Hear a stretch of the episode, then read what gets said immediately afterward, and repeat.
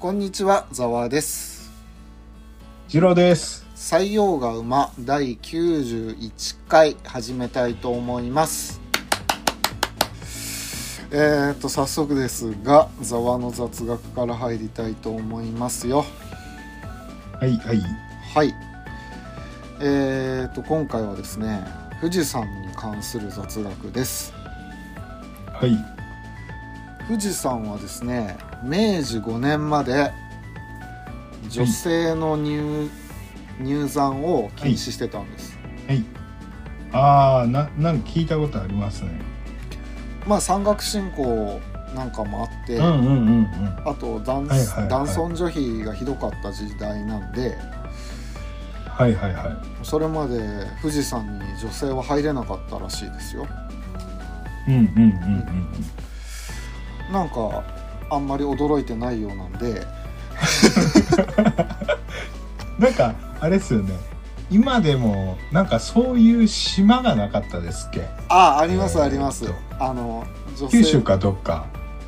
なんかすごいへんてこな風習がある島だよねなんつったっけな、うん。なんて言ったかなそうそうそうそうなんかはっきり覚えてないけど、そう、あの、まあ女性はもちろんのこと、一般人もなかなか入れないような島で、そういう信仰の関係で。うんそうですねありますねうん。まあちなみにですけどね富士山うん。の上では、うん。まあ、気圧の関係であの水が沸騰する温度が低くなってるわけですよ地上では100度で沸騰しますけど、うん。富士山の上では87度で沸騰するらしいですうんうんうんでちなみにエベレストでは71度で沸騰するそうです、うん。うん。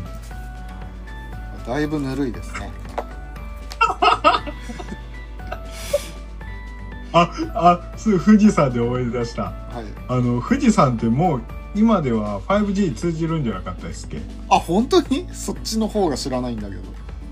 なんか 5G じゃないにしろもう普通に携帯結構通じるみたいな。あそうなんですね。じゃあ遭難のリスクとか減っていいですね。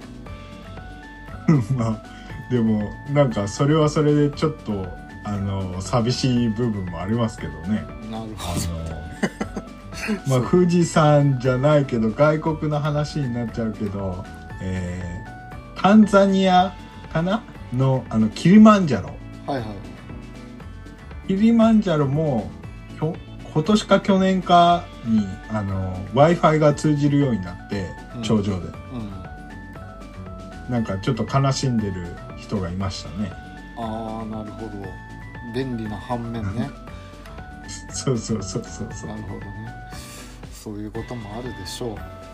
うん。はい、そうですね。今日はですねうん、この間僕日高屋行ったんですよ。ああ日高屋さん。まあラーメン屋さんっていうかチェーンのラーメン屋さんなんですけどうん。日高屋行ってさまあ普通に僕はラーメンと餃子かなんか頼んだんですけど、うんあー同い年ぐらいの人かな。お客さんが入ってきて、うん。日高屋だよ。日高屋でうん。オーダーする時にさうん。麺固め油少なめ味濃いめって言ってた人がいて。おうおえそのオーダー通るのか日高屋でって思ったらうんうん。ちゃんと通ってましたねああ じゃあもうもう2なんですね。2というか常連さんというか。そう。なんか普通のねラーメン屋さんだったらそういうこともあるかなと思ったんですけど。チェーン店でいけるんだと思ってちょっと驚きました。そうね。日高屋さんはそういうタイプじゃないと思ってましたけど。そうですよね。すごいね。ちょっと面白かったですね。ああなるほどねはい、ああなんかあります？オープニングは。そうあそうだ。あの最近プラトーンを見ましたね。おおチャーリー・シーン。そうそうそう。オリバーストーンベトナム戦争の映画。はいはい。その前回そのラオスの話でベトナム戦争の話を軽く触れましたけどもうん。あのそのまあプラトーンでちょっと印象的だったのがうん。えっ、とベトナム兵が北ベトナムの兵士がうん。あの手榴手榴弾持ってうん。敵基地に突っ込んで自爆しているシーンがあったんですよね。あ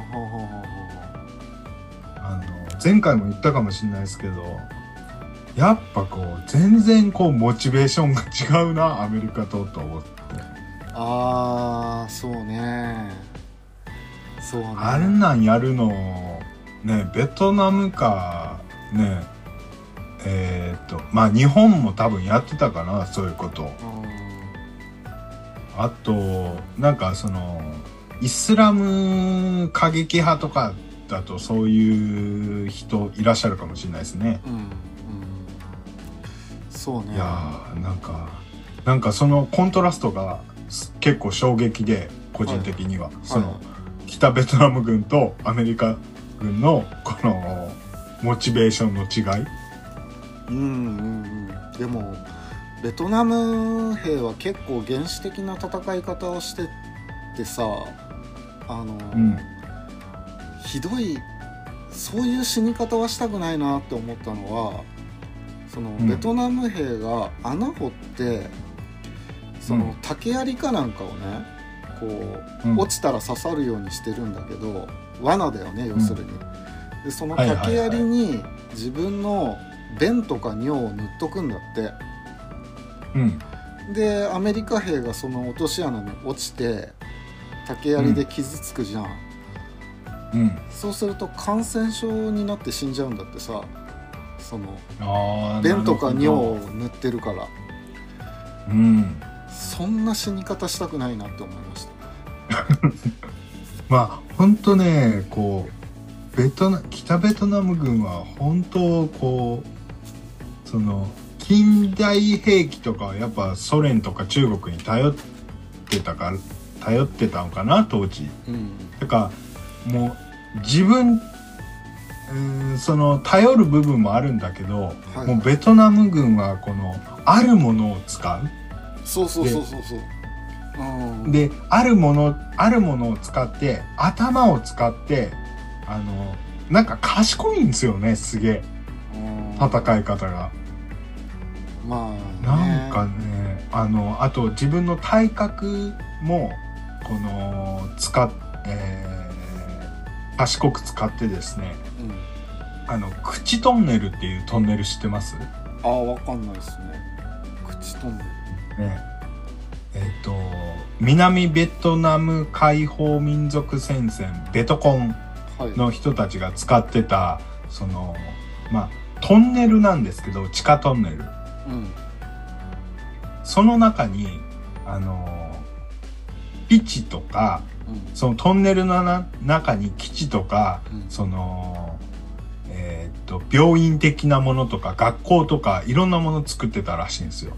うんでそのその地下トンネルの通路がうん狭くて体格が大きいアメリカ人は入れなかったらしいんですよ。ああなるほどねああはいはいそうそうそうそう。なんというか、まあ、なんというか、近代兵器使えや勝てるってわけじゃねえよなと思って。まあそうですねげえ、すごい頭いいなと思って。うんなるほどねありますねそういうことはい。わかりましたベトナム戦争、すごく、まあちょっとこんな言い方あれですけど、すごく勉強になりますね。もうずーっとハマってる感じですね最近、最近そうですね、東南アジアにちょっとハマってます、ね。なるほどはい。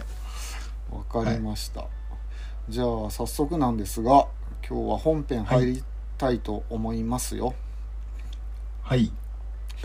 えー今回はザワの方からね台湾有事について話したいと思います、おー、時事ネタですね。はい。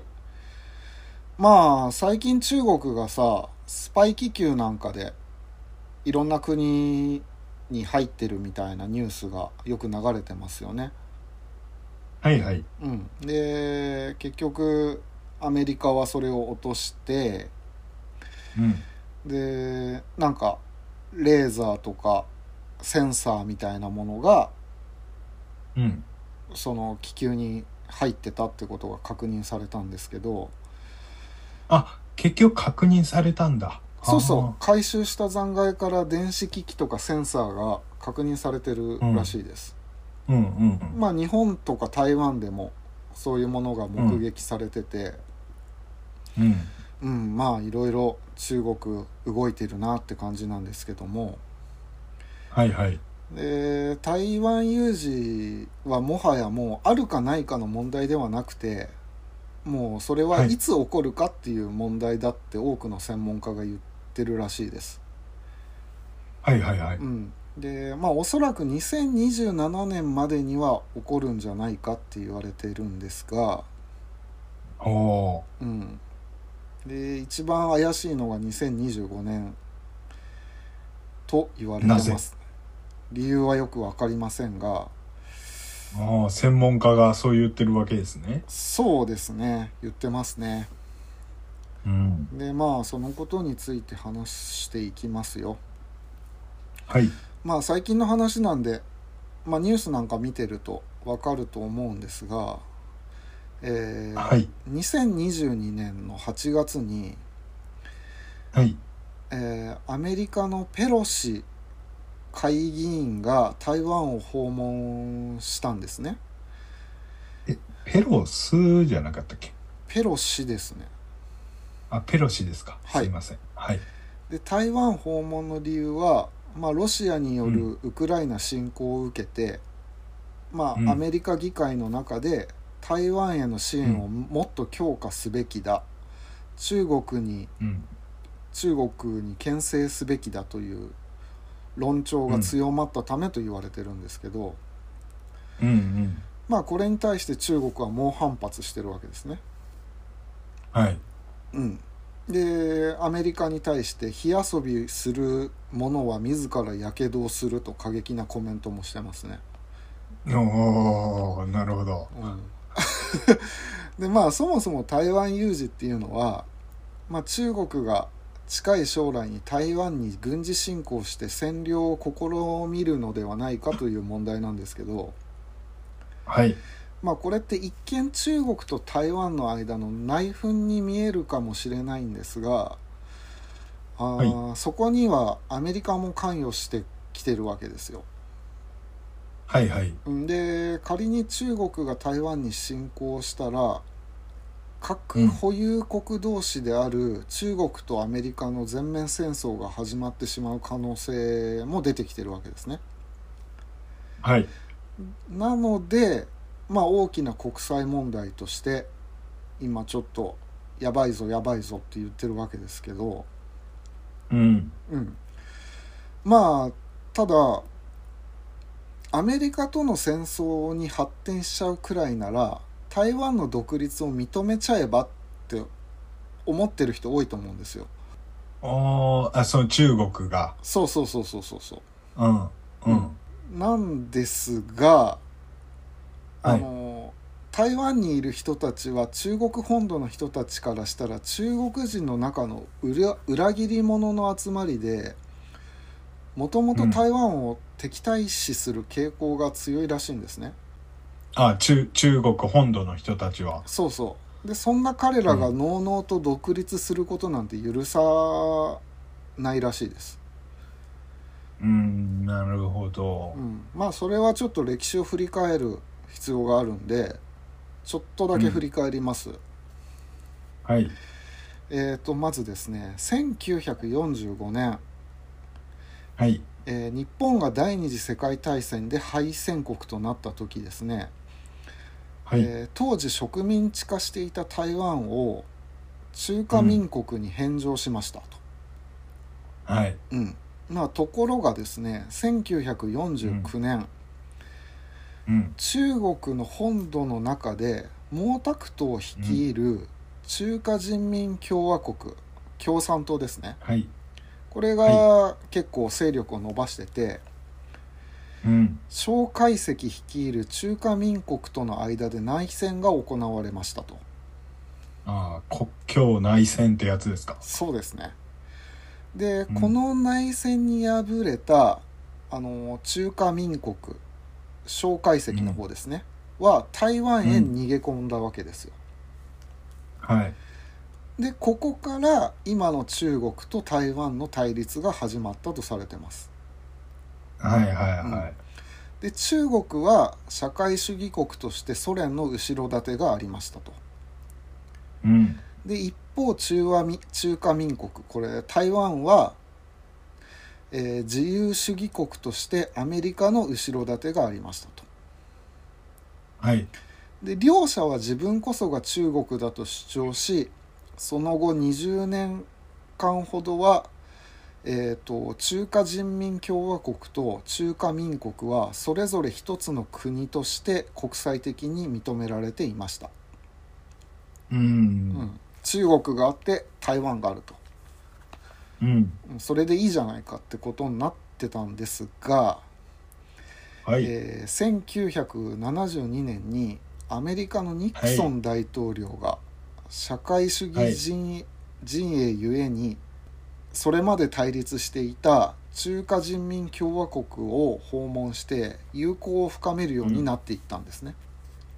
うんまあこれは中国の巨大市市場を欧米諸国が経済的に無視できなくなってきたためと言われてます。でこれこれを転機にですね国際社会は次第に中華人民共和国を中国と認めるようになって台湾をはい中国の一部と定義するようになっていったらしいですね。はいはいはうーんただしですねアメリカは自由主義国家である台湾が中国本土に取り込まれてしまうことで、ひえー東アジアの軍事バランスが崩れてしまうことを同時に危惧してたんですね。いまあ複雑ですよね。なかなか、そうなんですよ。そこでですね1979年にアメリカ内で台湾関係法という名の一種の軍事同盟に近い法律が成立されましたと。うんでこの法律は台湾を防衛するための軍事行動の判断をアメリカ大統領に認めるというものです。えもうもう一回言ってくださいうーんと台湾を防衛するための軍事行動の判断をアメリカ大統領に認めるってもので、つまりですね、すごいねうん、つまりアメリカ大統領の一存で台湾防衛のために軍事介入できてしまうってことなのね。ねすごいですね。うん、かなり強引ですか。そうですね。うん、まあただしアメリカ軍の介入は義務ではなくオプションなのであの、はい。うん、この法律がアメリカによる台湾の防衛を保障するものではない、うん、ただしですねあの2022年5月23日に、えーうバイデン大統領が日本を訪問した際に中国が台湾に侵攻した場合の軍事的関与についてうん。イエスそれが我々の約束だと回答していて まあ軍、はい。まあ、中国が台湾攻めたらアメリカうん。守りに行く気満々だぜって言ってるんですね。うん。うん。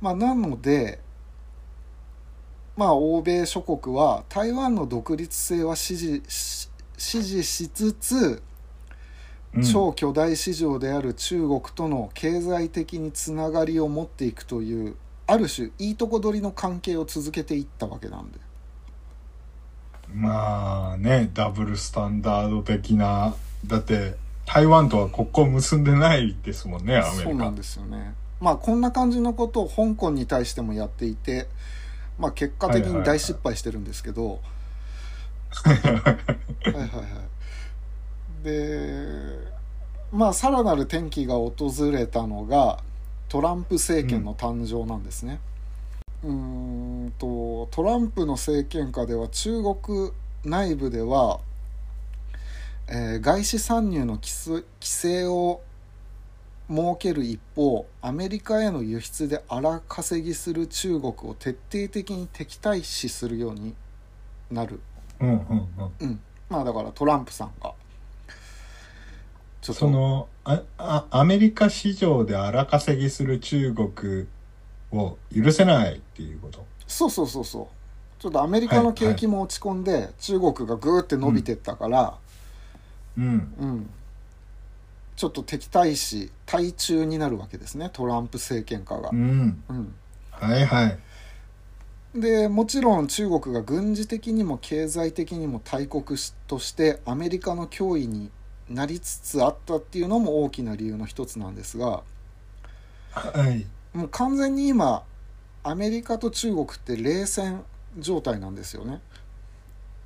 そうですね。うん、でまあそんな中でアメリカは、まあ、中国と関係が悪くなっていく中台湾との関係を強化していくんですね。うん。うん、で当時の台湾は中国からの独立。まあ中国からの独立を支持する政党が政権を取ってたんでアメリカと台湾の思いは一致してた。うんうん、でより関係を深めていったと。うんでアメリカは台湾に大量の武器を売ることができたんで、経済的なメリットもあったと。うんうんうんでまあそんなアメリカと台湾の関係を見た中国は当然激怒してるわけですよ。うんはいはいはで台湾の海峡を挟んだ中国本土の、まあ、海岸に大量の軍を配備し武力行使も厭わないって言ってるのが今の現状ですと。いはいはいはいうん、まああとは日本とも大きな関係があるんですがはいアメリカは当然もし戦争ってことになればうん。沖縄の基地を使うんですよ。でしょうね。うん。でなんだっけ？与那国島だっけ？最はい南端って、はいはい。最南端の与那国島から台湾までの距離っていうのがだいたい111キロらしいのね。だからめちゃくちゃ近いんだよ、なんか晴れた日は見えるって言いますもんね。そうそうそうそう。そうそんなわけでですねまあ日本の沖縄の米軍基地からそういう戦闘が起こるってことで、まあ日本もただごとではないと。うん。うーん。でまあ日本は日本の自衛隊もアメリカの支援を行う可能性が高いんですよ。はい。うん、で中国は日本のこのような姿勢に対しても牽制してましてうん。もう日本が軍軍事介入するなら核爆弾を落とすなどコメントを発してるんですね。ああそこまで言っちゃって言っるちゃってるんですよ。うんでこれにビビってあの例えば沖縄の基地使わせねえよって日本がアメリカに対して言った場合うん。あの中国が台湾を取る取る可能性はあるらしいです。うん。まあなのであの日本の状況は非常に今複雑な感じなわけですよ。うん。うん。うーんどうしたらいいと思いますか？そうですね。どうしたらいいんでしょうね。ううん。ん 要するに中国が台湾に侵攻しても負けるよってことを分かってもらえればいいって思うんですけど、まあいくつかはい。どどうなんですかね。そのアメリカとか日本とかがうんその、中国が、うんその台湾を取っちゃうっていうのを諦めるっていう選択肢もありますよね。中国が台湾を取るのを諦うめるん。そうそうそうそう。それがまあ最もいい感じなんですけどなかなか、あいや、その中国が台湾を取っちゃうっていう。で、もうノータッチオンみたいな選択肢。あアメリカと日日本とかアメリカ。うん。あどうぞ好き勝手やってくださいってこと？一応、一応、その国際的には、あの、中国はそちらなので、で、台湾は認められていませんのでっていうのを、もう正論っちゃ正論じゃないですか。うーん多分アメリカがそれはしたくないですねまあ、ですよね。それは絶対させないぜぞって感じですねうん、まあ、あの答えは出せないですけど、うん僕ごときが。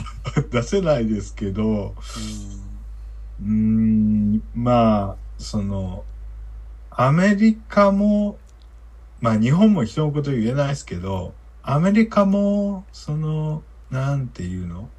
もう、もう少しこう、なんていうかな、あの、力で押すみたいのを、もうちょっと、もうちょっと、なんか、控えてもいいんじゃないかなとは思いますけど。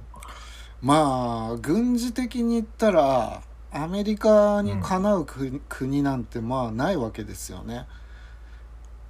まあうーん、ど、どうなんですかねいや、正直わかんないんですよね。あじゃあ一つ軍事費比較っていうものをしてみますと、うん。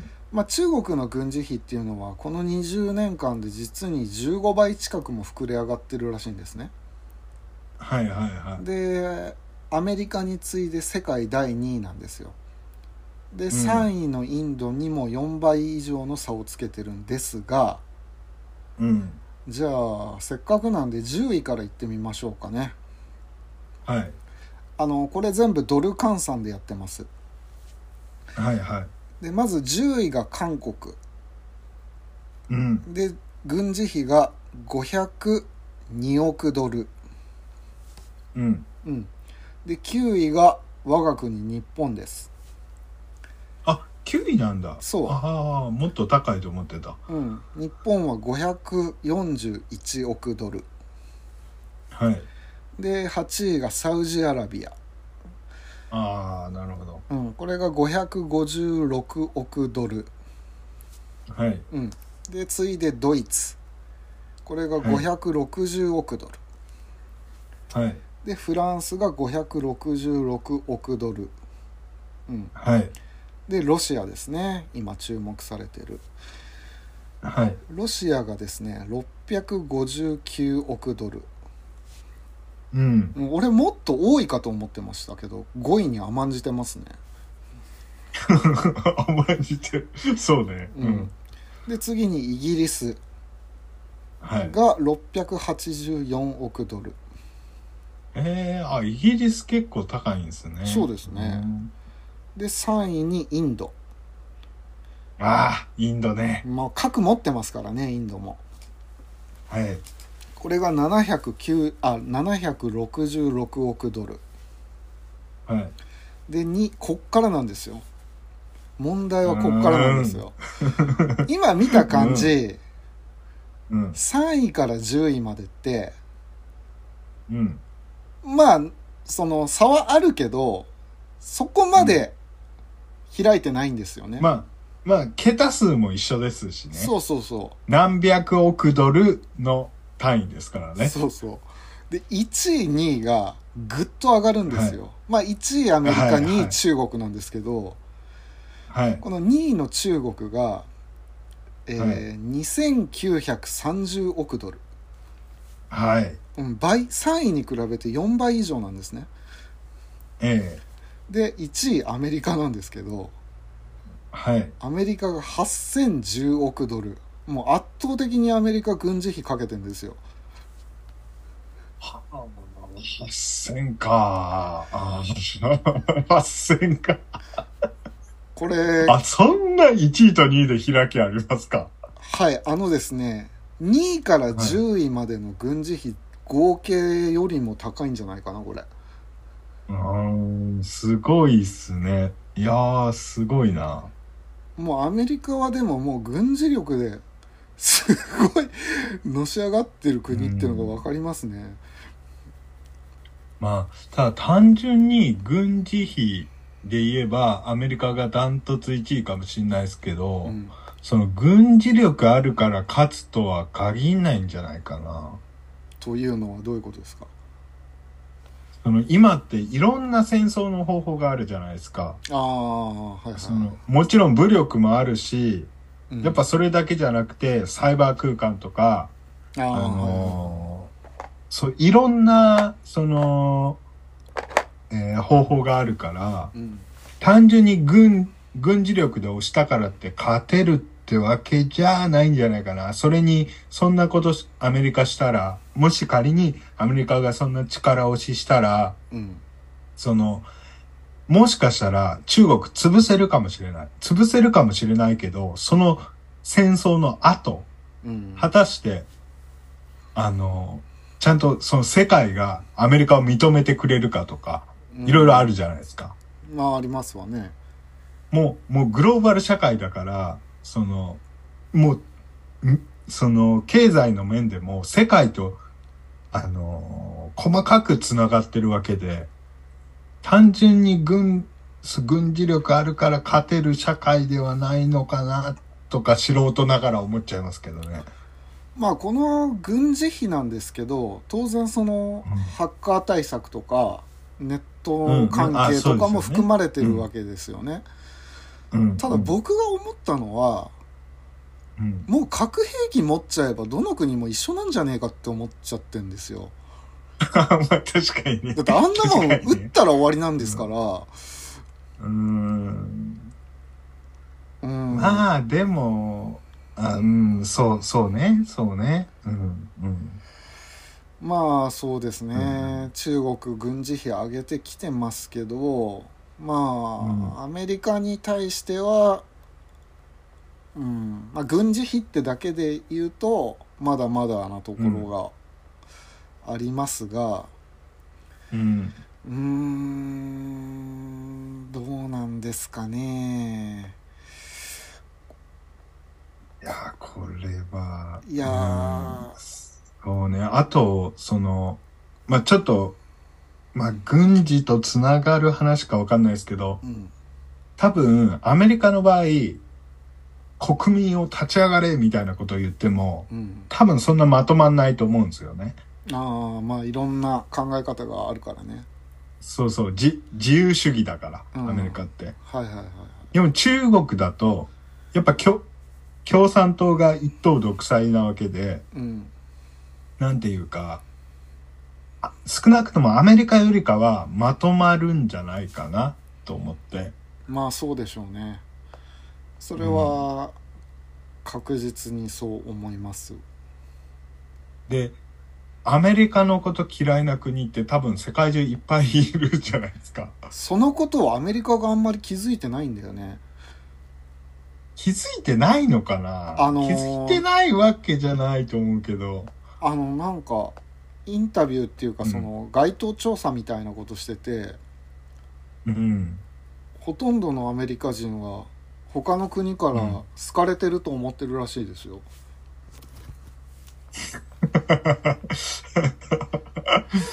ああ、そうなんだ。あの一般レベルですけどね。その政治家さんとか、ね。そういう人たちじゃなくて一般的に、うん。まあ、僕らみたいに普通に生活してるアメリカ人に多分、うん、おそらく、その、ぼ僕らみたいな中所得層はいはい。ってことですよね、そうおそらくは。そうそうそうそうそう。うーん、そうですか、うん。そうですか。まあ今後ですねその日本も当然巻き込まれて、しかもうん。まあかなりの確率で、まあ、台湾有事は起こるとされてるんで、うん。うん。まあ何をしとけばいいのか。うん。まあ個人でできる対策なんですけどえーとまあ個人でできる台湾有事対策なんですけど、なんだろう。個人でできるあの対策。3, つだけです。す、それも当たり前のことです。はい。まずですねあのーはい。まず一番に身を守る知識をつけるってことですね。ほうほうほう。でまあ戦争が起こればあなたや大切な人にも武力攻撃による危害が加えられる可能性が出てきますと。はい。でもしもの時のために身を守る知識をつけておく必要があります。でこれなんですけど、内閣官房が国民保護ポータルサイトっていうのをあの立ち上げてまして。国民保護ポータルサイト。はい。こうそういうサイトがあるんですよ。でこれっていうのが戦争や有事の際に私たちが危険から身を守る方法をもあのまとめてるんですね。へえまあ警報が発令されたらどうするかと。身の回りで急な爆発が起こったらどうするかとか。うん。うんまあ怪我などの応急処置はどうするかなどこれは、うん。あの内閣官房の国民保護ポータルサイトって多分検索すればすぐアクセスできるんで。あのーはい。うん。見といてください皆さん。はい。そうですね。で次にね現金を確保しておくことっていうのが大事なんですね、うん。うん、いざという時のためには手元にあるある程度の現金を持っとく必要があると。はい。まあ、例えば銀行に預けてるとか例えば株とか証券で持ってるとか、まあ今だとん。ネットバンクなんか、ペイペイとかねうん。いろいろあるけど、うんうん。これが武力侵攻によってサイバー攻撃なんかされたら、生活インフラが破壊される可能性があるんですよ。なるほどね。うん、なんでタンス預金じゃないですけど、うん。うん、あのある程度のお金を持っとく必要があると。その、うん。まあ、金融システムに混乱が起こって、まあ、クレジットカードが使えないとか、うん。うん、なんかネット環境でそういうものを一括してたりするのも、まあ、それはそれで危険ですよと、うん。まああとは円だけじゃなくてドルなどの外貨も持っとくとリスク管理になりますよってことですね。そうですね。そのあれですかね。ドルよりユーロの方がいいですかね。あまあいうまあまあドルだけにかかわらず、まあ、外貨を持っとくことっていうのが大切です。うん。これも銀行にあるとかじゃなくてあのちゃんとうん。自分でタンス預金として持っとく、現生を持って現生をくと。うん、だってつ銀行入ってますよって言われてももうそんなのデータとか数字なんでサイバー攻撃したらゼロにされちゃう可能性だってあるわけですよ、はい。うん、なんであんまりそういうのねそういうのも信じすぎないようにちゃんと現生を持っとくってことが大事です、なるほど。はい。で最後に食料を備蓄しておくことが大事です。ああはいはい。まあ災害と一緒ですねそこはでこの台湾有事が起こればですね物価が高騰して国内から食料が枯渇してしまう可能性があるんですね。うん。これ何回か前に言ってましたけどジロちゃんが言ってたのかな？あのうん。自分の国でね。自分の国でこの自給自足が日本はあんまりできてないと。あのかもし万が一台湾有事とかで海外封鎖なんかねされようもんなら外から食料入れらんないよっていうことですよね。まさにそうなんです。台湾環境が、あ海峡が海上封封鎖されて日本のシーレーンが破壊される危険性があるんですね。うんそうだ。シーレンダそうそう、シーレーンが破壊されるとエネルギーや食料品などの輸入品が途絶えてしまうんでうん。まあ国内では食糧危機やインフレが起こると、うん。うん、まあこれは第二次世界大戦中も日本の物不足が深刻だったんですが、まあ、それと同じような状態になると。うん。うん。まあ、平時のうちに、まあ、今のうちにですね、うん。食料を確保しておくことが大事なんですが、うん。まあ、今は結構あの何そういう避難用の食料とか進んでて、まあかまあ、代表的なのが缶詰とかですよね。長持ちしてっていうのを、うん。まあいろいろ売られてるんで、うん。うん。まあ、水水から何からある程度備蓄しておくのが大事なんじゃないかと。うん。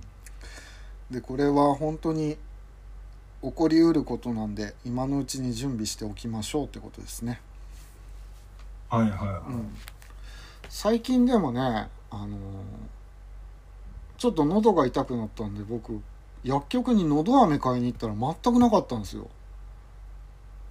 ほうほうほでなんか調べたら今喉飴がそのコロナのせいで中国中国の方が買い漁ってるらしくて 本当う流そうなんや。うん、龍角散が売ってないのよ。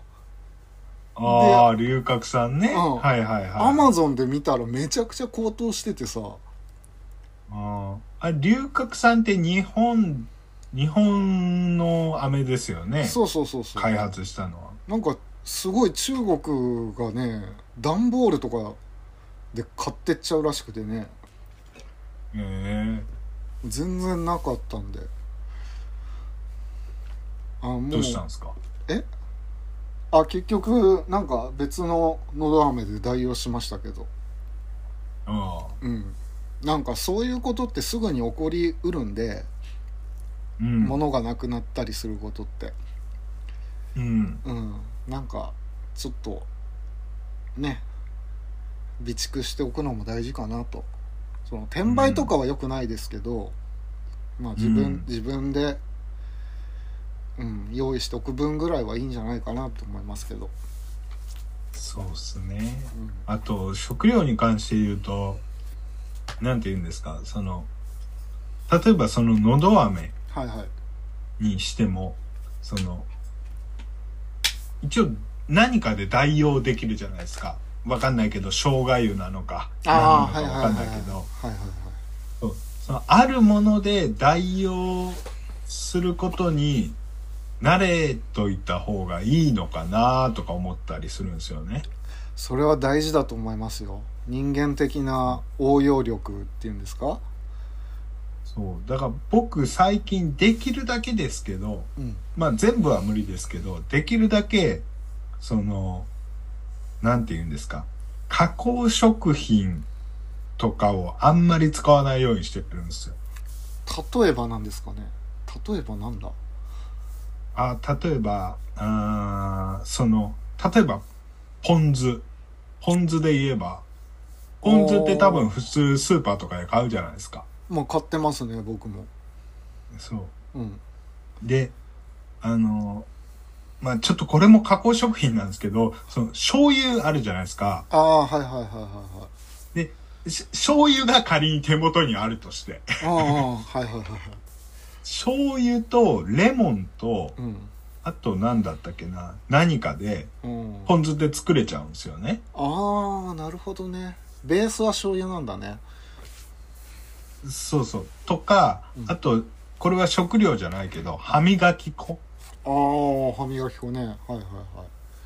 あの、塩だろなんか塩。えーね、あ、し、塩でもいいし、あ僕最近使ってるのは、なんかね、えー、ホタテ貝かなんかの貝を今まで廃棄してたんだけど、それを粉末状にして、した粉みたいのが売ってるんですよ。あへえなんじゃそりゃ。で、それ、それと、あと塩と、あとなんか発火かなんかのスプレーシュッシュってやったら、うん。一応それで歯磨き粉の代用になるんですね。なるほどね。ああもうちょっとねこれは引くぐらい意識高いって思われちゃうかもしれないですけど、はい。僕それで歯磨いてるんですよ、マジですか？そあもう実践してるわけですね。うもうできるだけなんか加工食品加工加工物あんま使いたくないなってああまあでも自分で何でも作れた方がいいですね。確かにね。うん。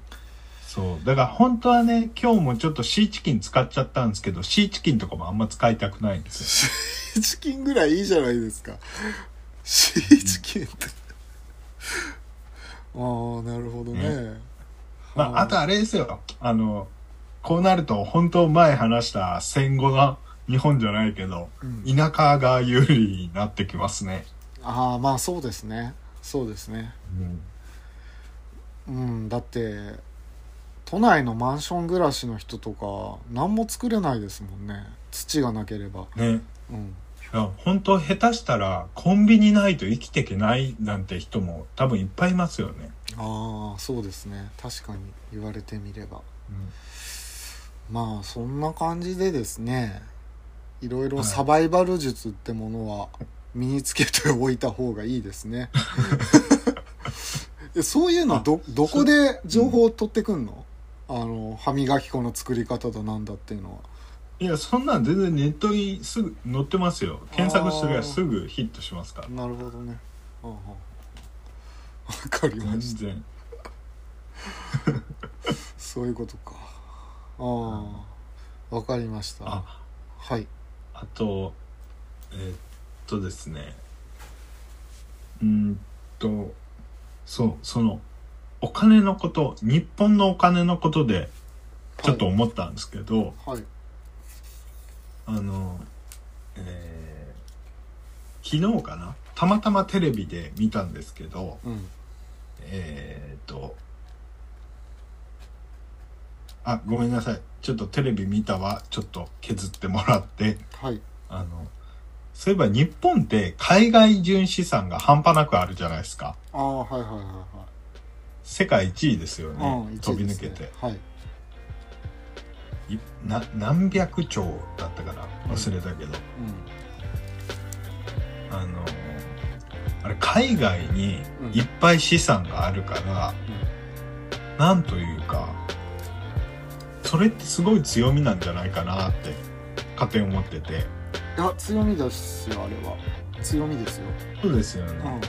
うん。例えば例えば仮に国土があのやられてもあの国の中にその海外資産がないわけだからあのなんだろうあのまあ銀行に預けてるみたいなノリで海外に預けてるみたいな感じで。はいはいはいなんか国国土になんかあっても、まあ、結構リカバーできる部分があるんじゃないかなと思って。ああ確かにね。それって日本の強みだなとちょっとあの昨日ふと思ったんですよね。あなるほど。そうですね、強みだと思いますよ。